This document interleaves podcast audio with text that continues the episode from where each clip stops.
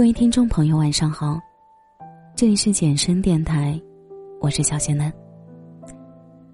你有没有那种多年不联系又舍不得删除的好友呢？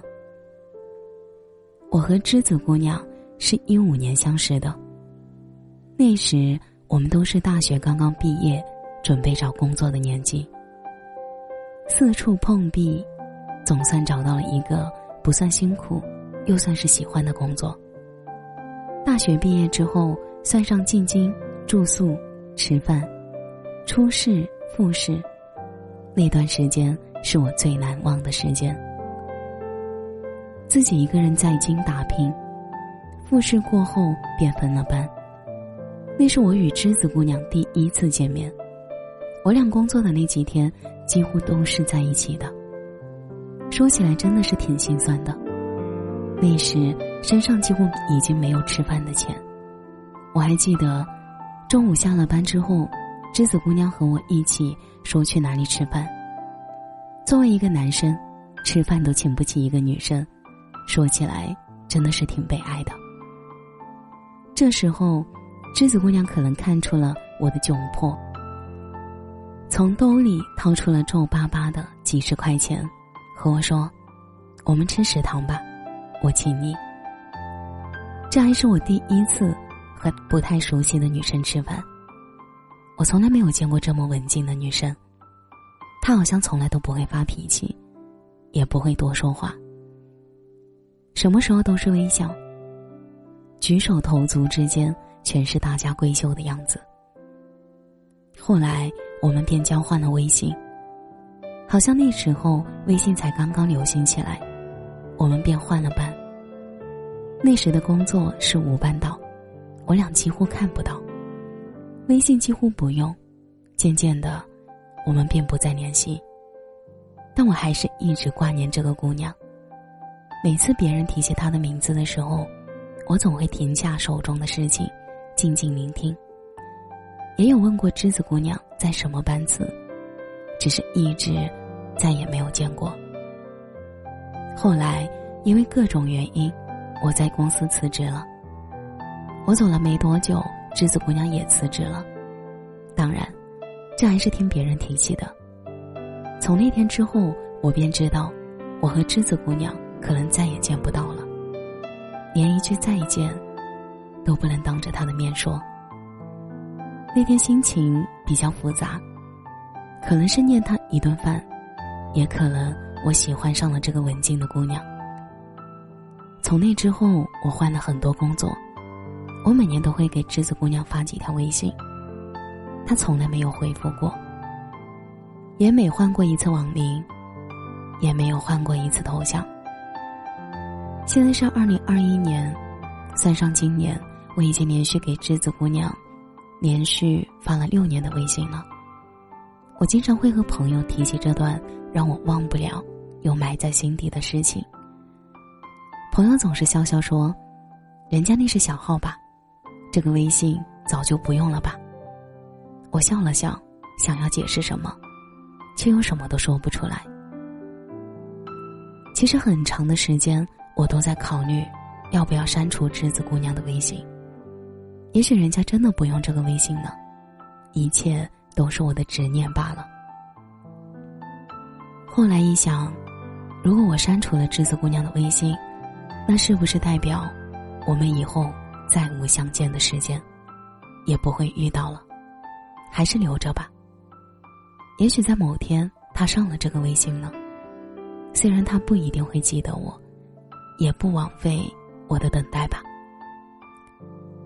前几天照例给栀子姑娘发了两条微信。栀子姑娘依旧没有回复，然后关了手机睡觉。中秋节的晚上，我收到一条消息，是栀子姑娘发来的。她说：“中秋快乐。”我当时已经惊讶的说不出话来，又故作镇定的和栀子姑娘说：“好久不见，你还记得我是谁吗？”她说：“记得。”我当时也在想，是不是已经忘了说不记得。会显得很尴尬。直到她说出了我的样子，我这时才能真切的感觉到他是记得我的。我给栀子姑娘把手机号发了过去，我对栀子姑娘说：“有事情给我打电话，无论我身在何处，只要你需要，我一定会到。别再丢了我。”栀子姑娘也发了她的手机号，说：“放心吧，这次不会丢了。”那天晚上，我和栀子姑娘聊了一晚上，也对栀子姑娘表明了心意。栀子姑娘也是挺惊讶的。我问她：“你相信我找了你六年吗？”栀子姑娘说：“时过境迁，六年后的今天，有人告诉我记了我六年，骗我的我也会信。就算以后有各种不同的情况，此刻应该没有人不愿意去相信。”给他一个完美。栀子姑娘也有解释，她从来不发朋友圈，微信的消息太多了，也懒得去删。我发的消息可能已经被盖过了，真的是没主意。那晚我和栀子姑娘聊了很多，我说我想开一家书店、咖啡店，养一条狗，白天自己在书店看书、喝咖啡。回家看日出日落，脚下是自己养的狗。栀子姑娘笑着说：“我抄袭了她的想法。”我和栀子姑娘说：“这六年中，你哪怕有一次和我说话，我都是你的。老天爷给咱俩牵的钢丝都被你剪断了。”栀子姑娘说：“隐形的钢丝吧，只有拴在了一起，只是看不到。”是啊。相见是缘分，再见亦是缘。栀子姑娘和我说，以后可以多聊聊了。她这个性格能聊到一起的人太少了。是啊，我又何尝不是呢？因为种种原因，我们现在没有办法在一起。如果这些原因不是问题，我想，我们都很愿意和对方在一起的吧。以后的事情，谁说得准呢？我和栀子姑娘说：“以后我会开一间民宿。如果我们在一起了，就叫不说；不在一起，就叫无言。这可能只有我们两个才能知道是什么意思吧。所有的等待都是值得的。栀子姑娘不要怕，我一直在，只不过是月老派我来的时候耽误了路程。”如果你也喜欢我的声音，可以关注“健身电台”的微信公众号。我是小仙嫩，我在健身电台等你。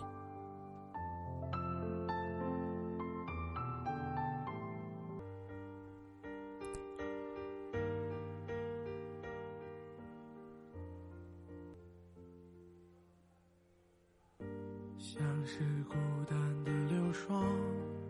看不见一点光，也找不到方向。漠折断的锋芒，用尽所有力量，也到不了远方。被风干的创伤，仍在跌跌撞撞，破碎了翅膀。这是你在天上说要带我飞翔，去我的泪光。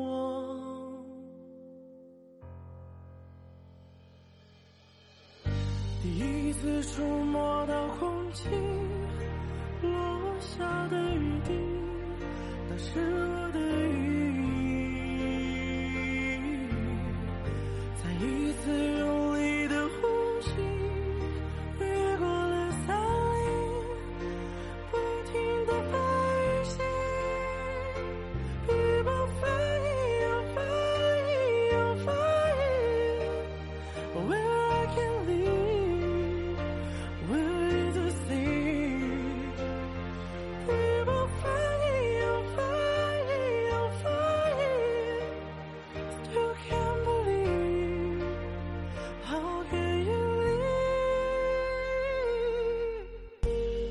风干的创伤仍在跌跌撞撞，破碎了我的翅翅膀。这是你在天上说要带我飞翔，擦去